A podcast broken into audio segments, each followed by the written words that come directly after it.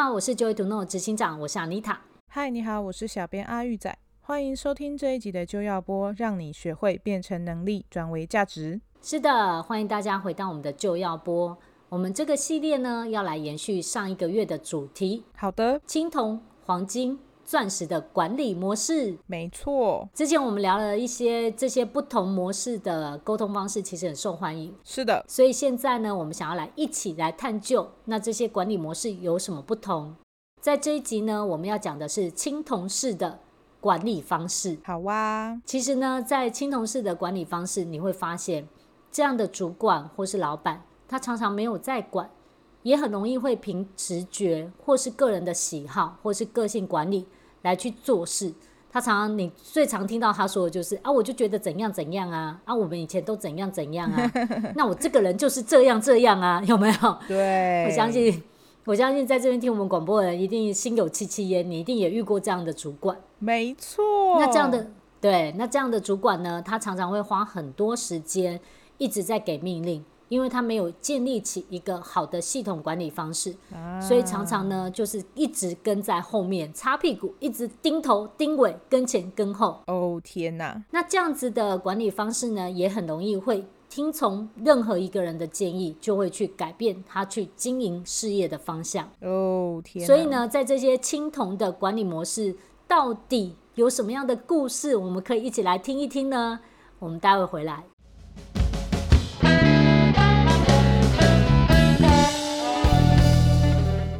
所以接下来呢，我们要来聊一聊青铜式的管理方式。好啊，在这里呢，我想跟阿玉仔，我们来聊一聊一些特点，我们一个一个挑出来讨论看看，一定觉得很有趣。来呀，哦，已经可以想到好多个人了，有没有？一直浮出来一些画面，这样子是不是？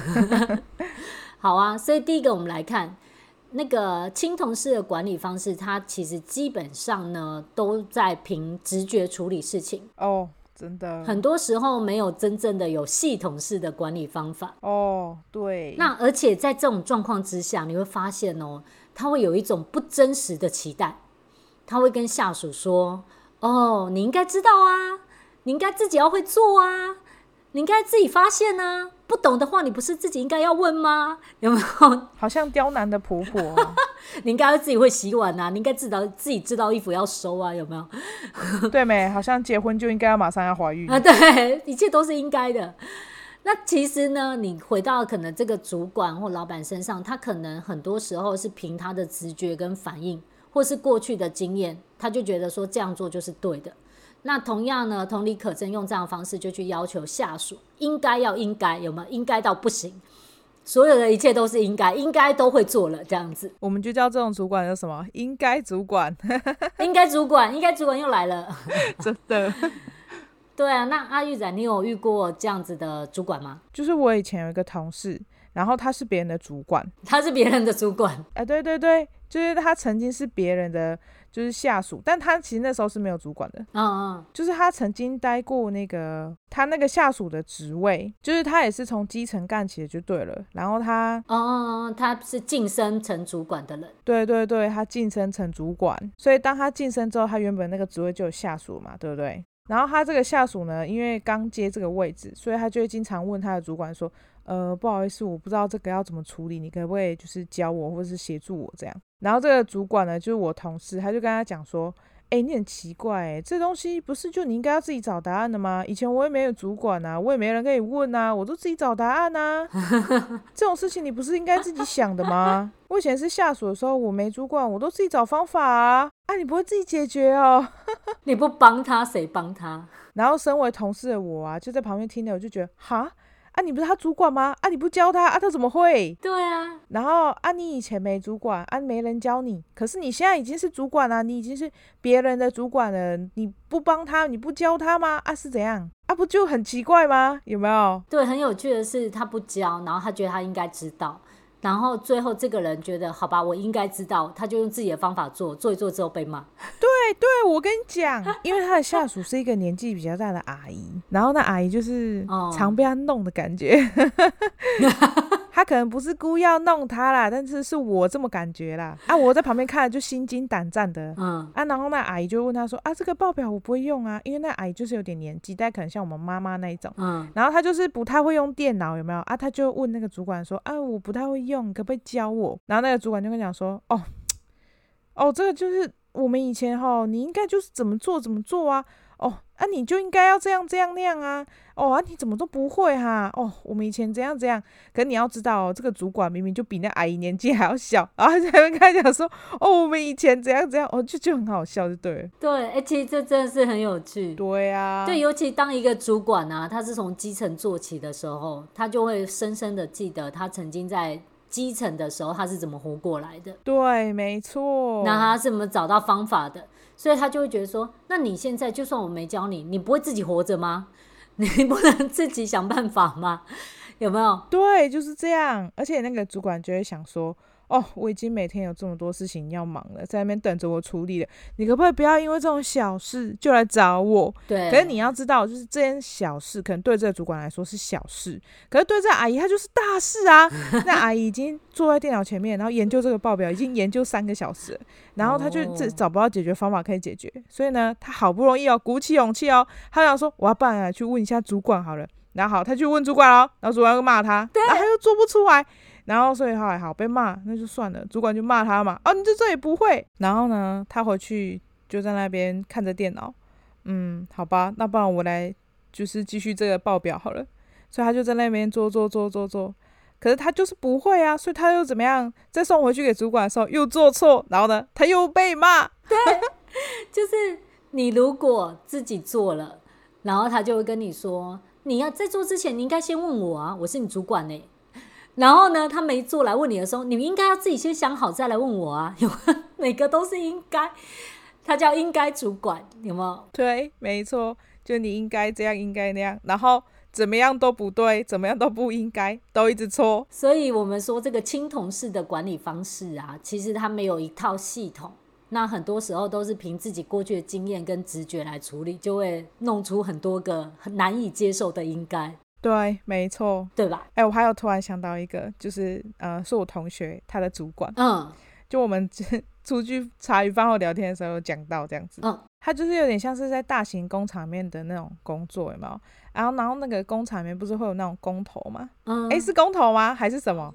啊，厂长啦，厂长，工头跟厂长差很多，反正就是那种他管理整个厂房的人就对了，管整个工厂。啊，反正就是我那同学在他那个厂房里面工作，做他自己的事情的时候，然后那个厂长就走过来，嗯，啊，厂长就关心他，就问他说，哎、欸，啊，你做的怎么样？这样，可是他就是做起来仿佛是关心哦，仿佛是关心，他就是在那边问他说。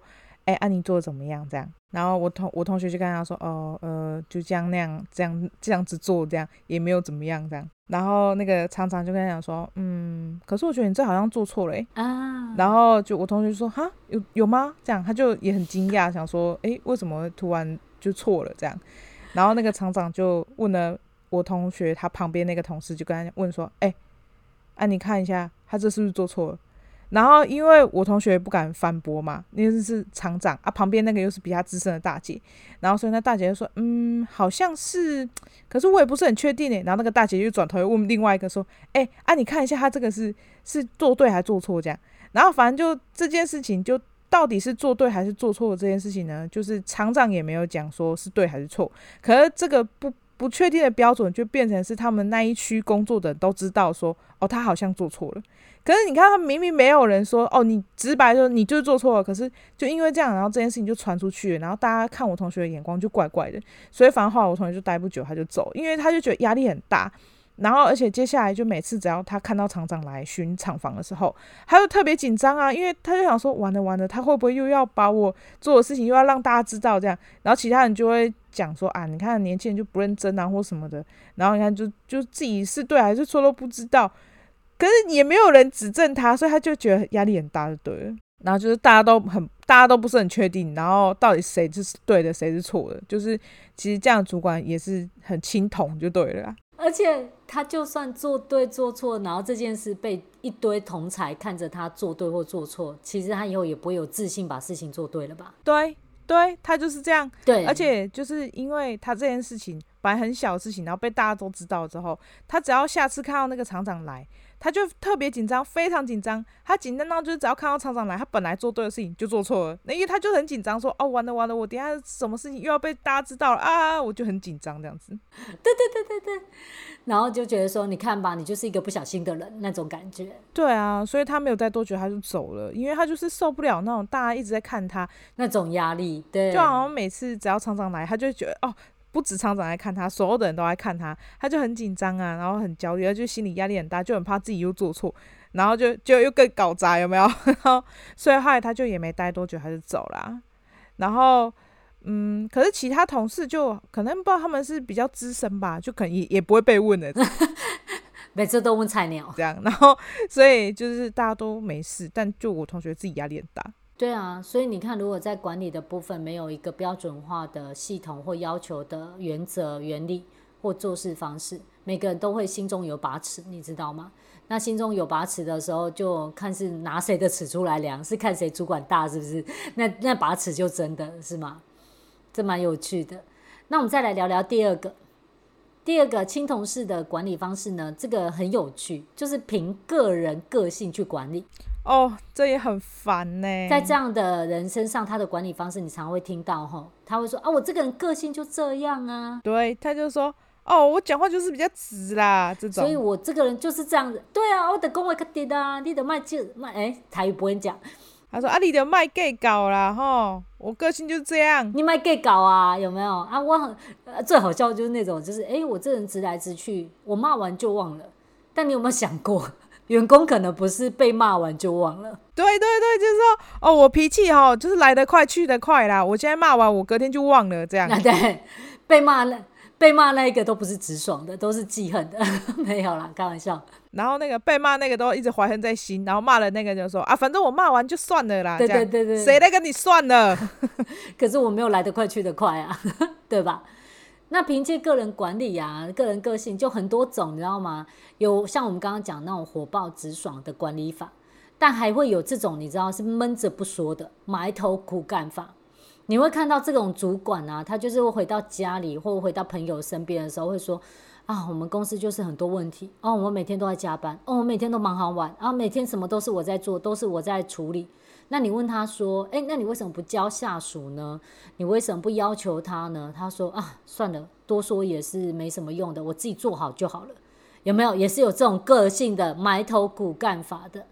那还有一种很有趣，就偶尔会遇到，但遇到的时候我就觉得印象很深刻，就是他用逻辑管理，但是呢是个人的逻辑管理哦，就是那种他也没取得员工的同意，然后他自己决定怎样就怎样的那一种。对，然后还有就是他自己很聪明。其实我们应该这样说啦，一个人会成为主管或老板，某个程度上他的能力，某个程度上哈，他的能力或处理事情的经验都会比下属多嘛，或比较好啊。对对对，对，所以呢，他一定可以整理出一些方式，是他做起来比较有效率的。啊，但是呢，但是这个有效率的可能是他自己演算之后的结果哦，他的成功经验呐、啊。对，但是呢，他。在这种青铜的管理方式，他想要帮助他的下属的时候，他又有点强迫式的跟下属说：“啊，我这就很有效，你要用这个方法。”哦，太强硬。对，然后就不是很能够去理解，其实员工可能不需要用到，或者没办法接受。对，像我举一个例子，那个时候真的很有趣。我之前在办一个公开演讲的时候，有一个饮料店的呃老板来，对，那他们公司在最近的两年就是扩展非常的倍增，都百分之五十、百分之五十的成长，哦，很厉害哦，很厉害。那那时候他带了一批主管一起来训练，嗯哼，非常有趣哦。那时候刚好在聊到一些呃管理方式还是什么的，就就刚好要举例，举一个负面的例子哦，然后呢，超好笑，他们主管就这样看了我。他说：“真的要讲吗？真的啊，不然你以为哦？”我说：“啊，对啊，我们来举个例子啊。”然后他就头转过去看他老板。哦，天哪！我那我说了哦，然后就很可爱，再转回来，他就说：“我们老板呢，他是一个非常喜欢用快捷键的人。嗯哼，他觉得有快捷键这件事情呢，会让一切事情变得很有效率，所以他就发展发展出来一张很大的列表，写出所有的快捷键可以做什么。哦，然后呢？”这就算了，他发给我们就算了。可是我们就会有个人的工作习惯嘛，有的就不会用到，或者有的时候我就觉得不差那一秒。啊，对。然后呢，他如果在这个时候刚好给我走过去的时候，他就说：“我不是有给你快捷键吗？你为什么不按？” 哦天哪，被逮住了，很暴烈。然后他 那员工就说：“我就想说，嗯，其实也不是每个人都喜欢快捷键的，可以不要再逼我了吗？” 就是他讲的有点幽默啦，但是你就觉得很有趣。然后那个老板就在旁边说：“哦，是这样吗？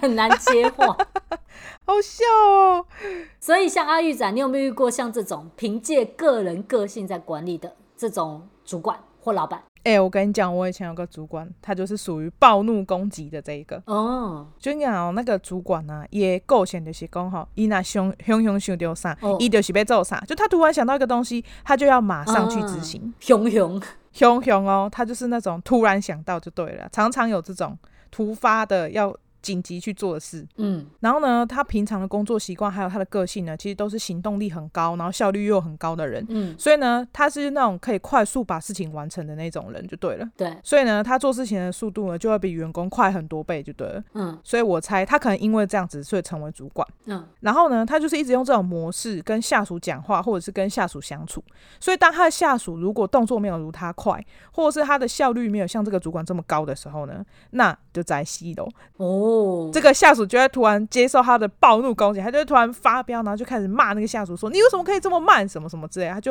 很难接受下属的动作比他慢这样子。嗯，然后就举一个例子好了，就像有一次，就是那个下属接收到这个主管给他一个报表，然后这个下属就问他说：“哦，那你很急着要吗？”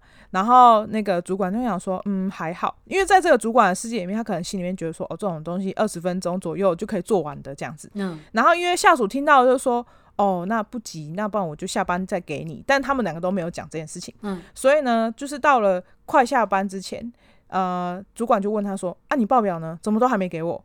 然后那个员工就想说：“嗯，我现在正在做啊，我等下就可以给你了。”嗯，然后那个主管就很生气，很生气，就骂他说：“我不是一大早就跟你讲说我要这个吗？你为什么到现在才弄？你为什么那么久都没有弄好？你怎么可以这么慢呢、啊？”这样就要骂他。你又不早说。然后这个员工就觉得很奇怪啊，你你不是说不急吗？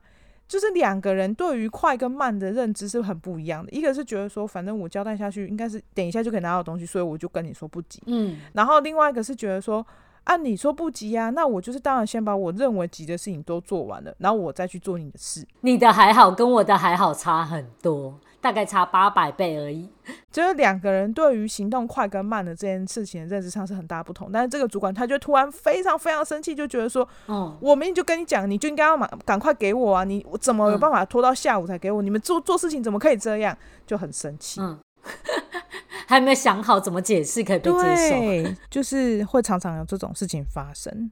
然后还有另外一个呢，也是暴怒主管的例子，嗯，就是呢，这个主管他就是会例行去巡视，就是下属们有没有认真在工作嘛，嗯，然后他就会走过去问他说：“你在做什么啊？啊，你为什么会这样做？”然后就是他只要看到这个下属的做事的方式跟他所想的那个方式不同的时候，他就会去问他说：“你为什么要这样做？谁教你的？你怎么会这样子做呢？”然后他就会很不高兴，可是下属就会觉得很有压力呀。你做事情的方式跟我做事情的方式不一样，那又有什么关系？他就会问说：“你为什么这东西要摆这里？这样动线一点都不顺啊！你怎么会这样想啊？谁教你的啊？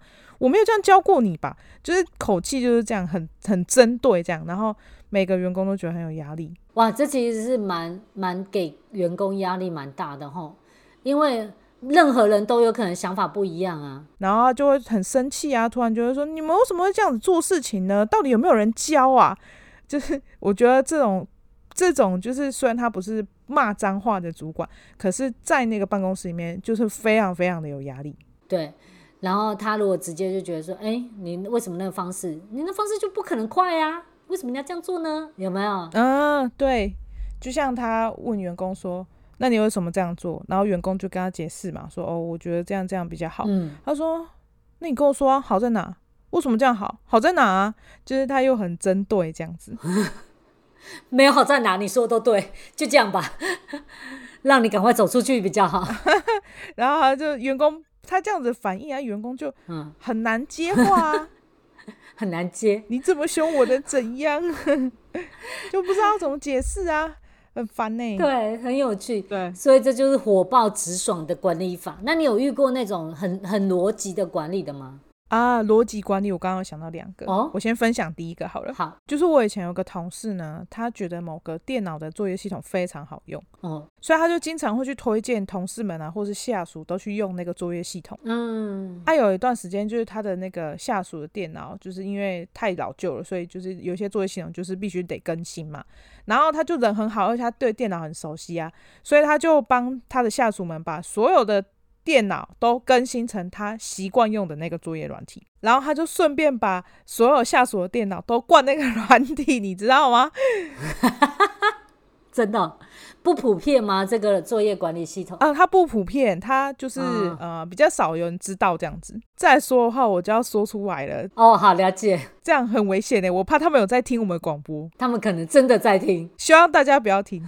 怎么希望大家不要听啊？不是啦，希望他们不要听到。好吧，希望他不要发现啊。反正就是他把这个作业系统关到下属的电脑的时候呢，然后下属来上班的时候，电脑一打开，啊，怎么变这个啊啊？然后就是晴天霹雳，你知道吗？很紧张啊。然后大家电脑打开就说啊，为什么是这个？为什么变这样？那一直叫这样，啊，抱怨声就一直一直一直出来这样。嗯，然后那个主管就说。啊，这没有很难，我可以教你们。对，可是我觉得，这如果说对山西产品很熟的那种人来讲话，的确换这个作业系统没差，反正我两三天就摸熟了。嗯。可是你要知道哦，大部分的人没有那么厉害，不是说哦，我我用电脑都用了几十年都没有问题，这样不不是每个人都像他那么厉害。嗯。然后所以就是大家都很不习惯那个作业系统啊。虽然就是这个主管一直不停的强调说，这个作业系统它跟苹果本来就是。本来就是一家的，他们没有什么两样。你都用苹果手机，你怎么可能不会用这个呢？可是就是对下属来讲，他就觉得手机是手机，电脑是电脑啊，哪能一样啊？哦，所以对这个主管来讲，他就觉得说换个作业系统就跟吃蛋糕一样容易啊，哪有什么差？你就习惯个几天就好了。可是对这些员工来讲，就不是这么一回事。就你看这个主管，他用他自己的逻辑去认为这东西比较好。然后也用他自己习惯的方式，然后要求别人要跟他用一样的东西。可是下属们就是不习惯，不想要，没得信道他那套逻辑就对了，所以他们就吵架。然后就过没一段时间，然后我我就帮帮大家把那个作业系统灌回来，就是你知道有点 就是在那瞎忙，反正就很好笑就对了。他就说是你们没在学，我都已经教了，你看这么简单，为什么不学？呃，不是，而且怎么教下属就是学不会。对，因为那个下属已经在内心里面就已经很抗拒了。对，因为下属们就会觉得说啊，我原本 Windows 就用的好好的，你为什么要给我灌这个？哦，对啊，所以反正最后就是。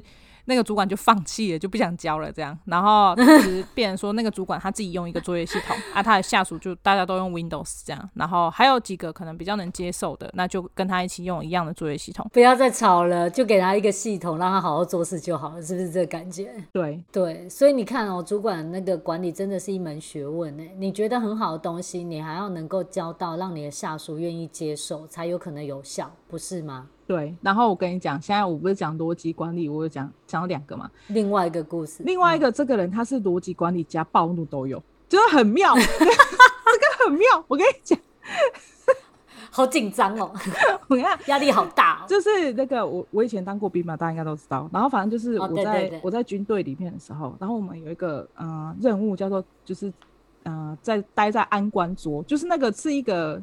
就是反正一个任务，安官桌，它就是一个桌子，然后你要坐在那边，然后执勤，就是执行你的勤务，哦、然后你就是负责要可能接电话啊，然后确认上哨的人的安全啊，确认他们是不是装备都有带，要检查他们的衣服啊，然后还要写一些簿册这样子，基本任务就是这样。嗯、然后反正他的工作其实是保卫那个排设，就是那个建筑物里面的人的安全啊，然后还有什么达官显要来的时候要通知大家，啊，然后有什么状况的时候要告诉大家，这样子要回报。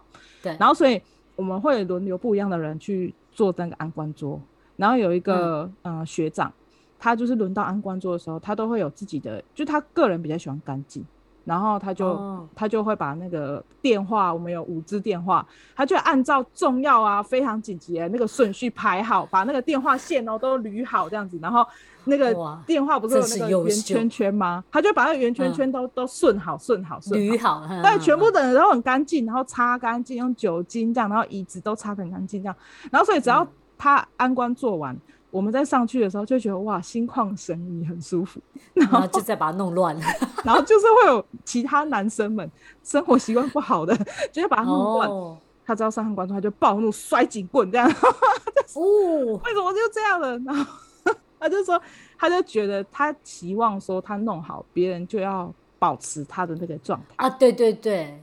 他以为说他不沟通，说要特别去讲说这个东西要怎么做，别人就会跟着他的那个逻辑走。因为他想说他都做好了，不应该会有人弄乱。对啊，你但其他人就说你又没有规定，而且这真的没有规定安官桌应该干干不干净。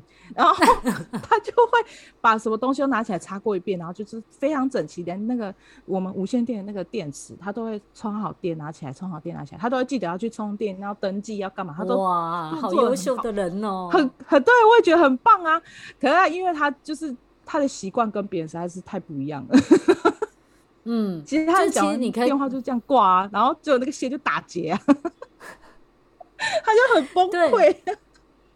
就是你可以看到他的习惯跟他的要求，并不是一个被写下来的要求。对，所以就会变成对其他人来说，眼睛尖的会会遵守了。对，但是北方的呢，就是随心所欲啊！你又没有说，你又没有说要这样，是你该给不用啊那样，对不对？关我什么事？那种感觉。对，没错。然后所以他就然后又暴怒，他就摔东西，最后他最后全部都摔坏了，就不用不用整理了。也没有，他就是反正他生气完，然后大家也就是哦，反正他的个性就这样，就这样。而且他不是他不是主管，他就是学长啊，嗯、他不是真的说可以管我们干嘛的人，哦、所以他发脾气我们不会听。其实他是在生闷气，只是生的很大声而已。他可能搞不好连那个闷着不说埋头骨干都有，有没有？他是三个特质都有哎、欸。全部集集大成，哦，很辛苦呢，好好笑哦，很辛苦。好，那我们再来看第三个特质，第三个青铜管理者的管理特质。好，其实这样的管理者呢，他没有管理方式，对，他有在管的情况下，但也不是用标准步骤在管。他的管理方式呢，就比较像是一直下命令，嗯，嗯，所以呢，想到什么说啊，你那个做了没？啊，你那个记得问哦，那你这个记得要定哦，那你跟这个记得要回来告诉我，那你明天要记得干嘛？对，他好像有效率的在管理，好像记得很多事，但其实因为他没有系统化的管理方式，看起来是高效，但其实都花掉所有他的注意力，然后呢，又还会心力交瘁。他就这样跟前跟后的，他其实根本就是小管家嘛，他根本不是主管，他是像管家，他个提醒秘书功能。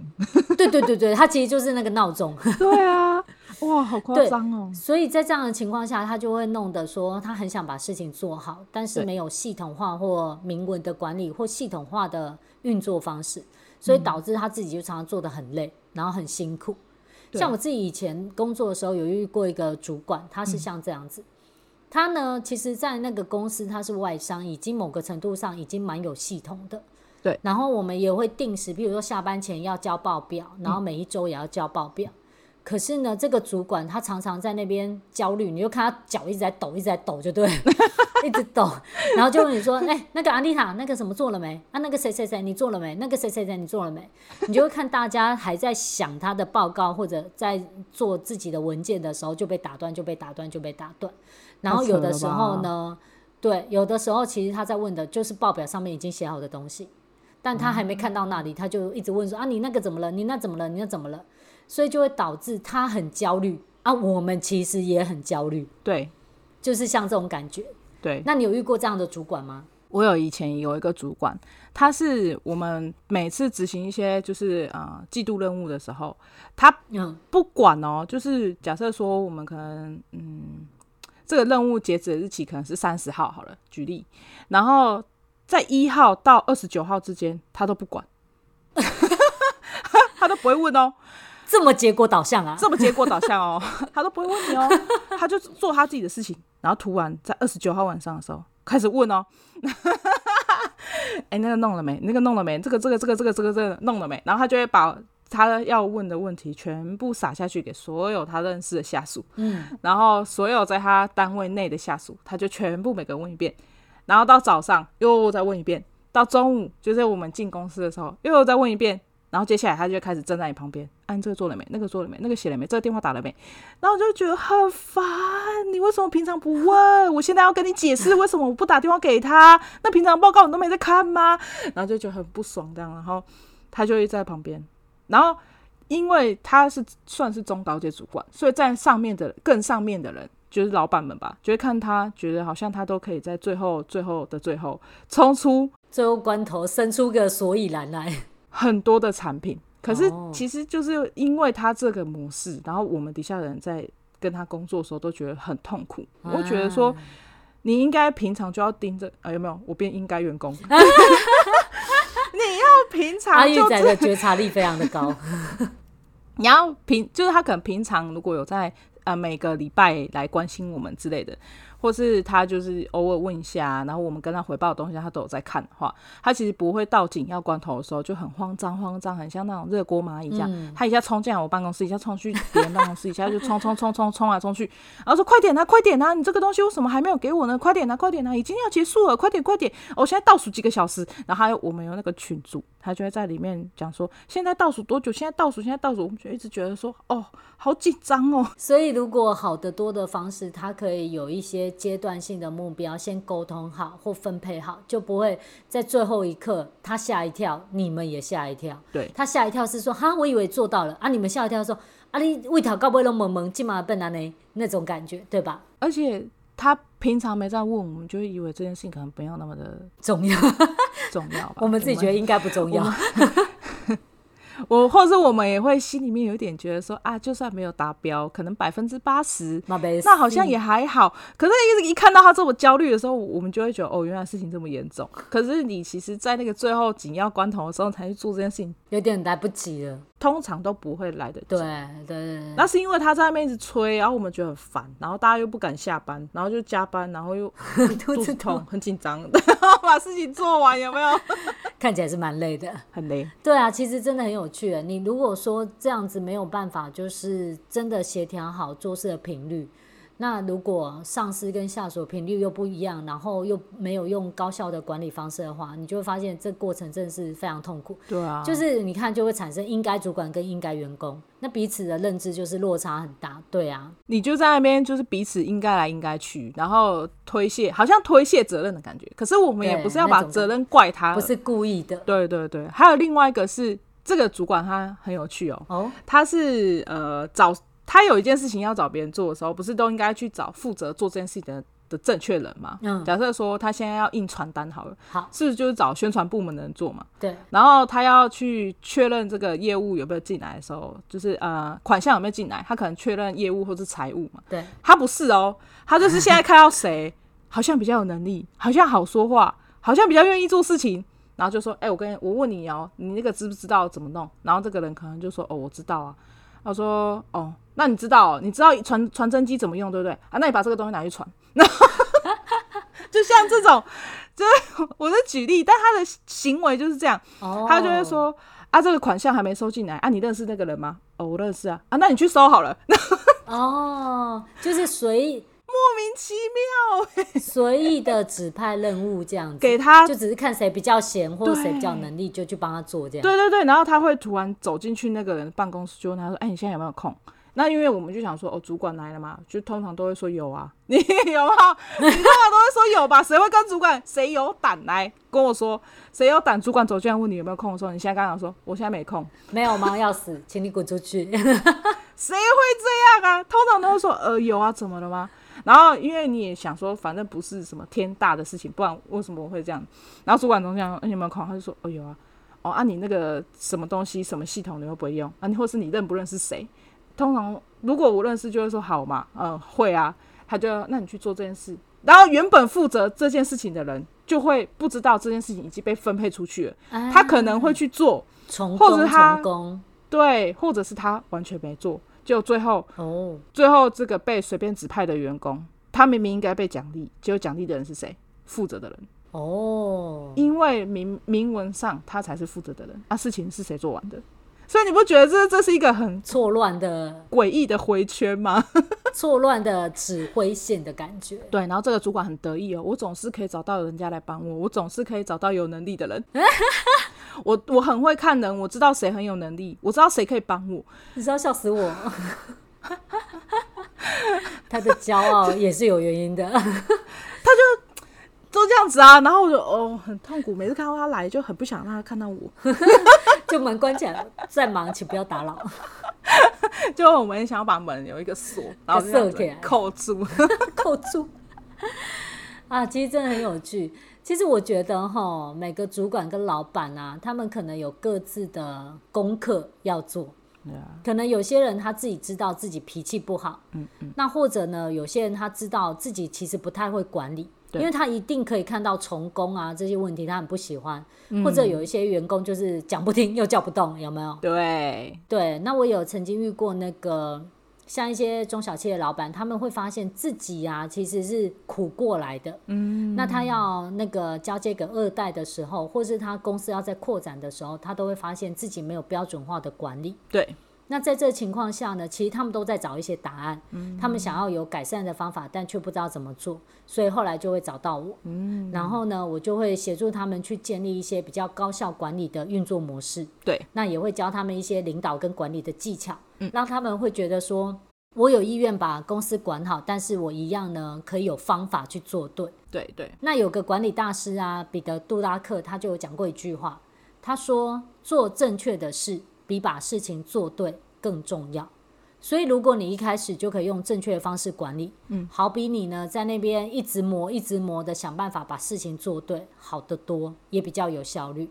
对，所以呢，想要跟大家建议呢，我在十二月的时候有开立一个新的线上直播课程，嗯，它是教练式领导卓越管理的系列，嗯，是高效管理能力。会教你非常多在管理上面的一些技术跟绩效考核的一些管理知识，嗯，然后呢，我们也会有线上咨询跟辅导的时间，所以可以帮助你真的在很短的时间就可以改善这些高效的管理技巧，嗯，所以呢，今天的节目我们就到这边。那我也想要就是啊，跟我们听众朋友们呢邀请。就是你可以观察看看你身边的同事啊，或是主管啊，还有老板啊，有没有像我们讲的青铜式的管理方式呢？或者是身为企业主或是高阶管理的人啊，就你偶尔会不会有这种青铜的模式，不小心的用在你的工作上这样子？那对我也要自首，偶尔也是会一下。没错，其实有或多或少啊，我们其实讲这个都蛮广泛，是我们在生活当中观察到的一些。经验这样子跟大家聊聊分享，就是你也可以当做故事听一听，但那你也可以从希望大家也可以从中吸取到一些哦对你有用的东西，希望可以帮助到你们这样。是的，那欢迎你们呢在留言区跟我们分享你们对这一集的感受，然后喜欢我们的节目的话呢，也可以订阅和分享出去，然后让更多的人知道这个好节目。那我们下集见喽，拜拜，拜拜。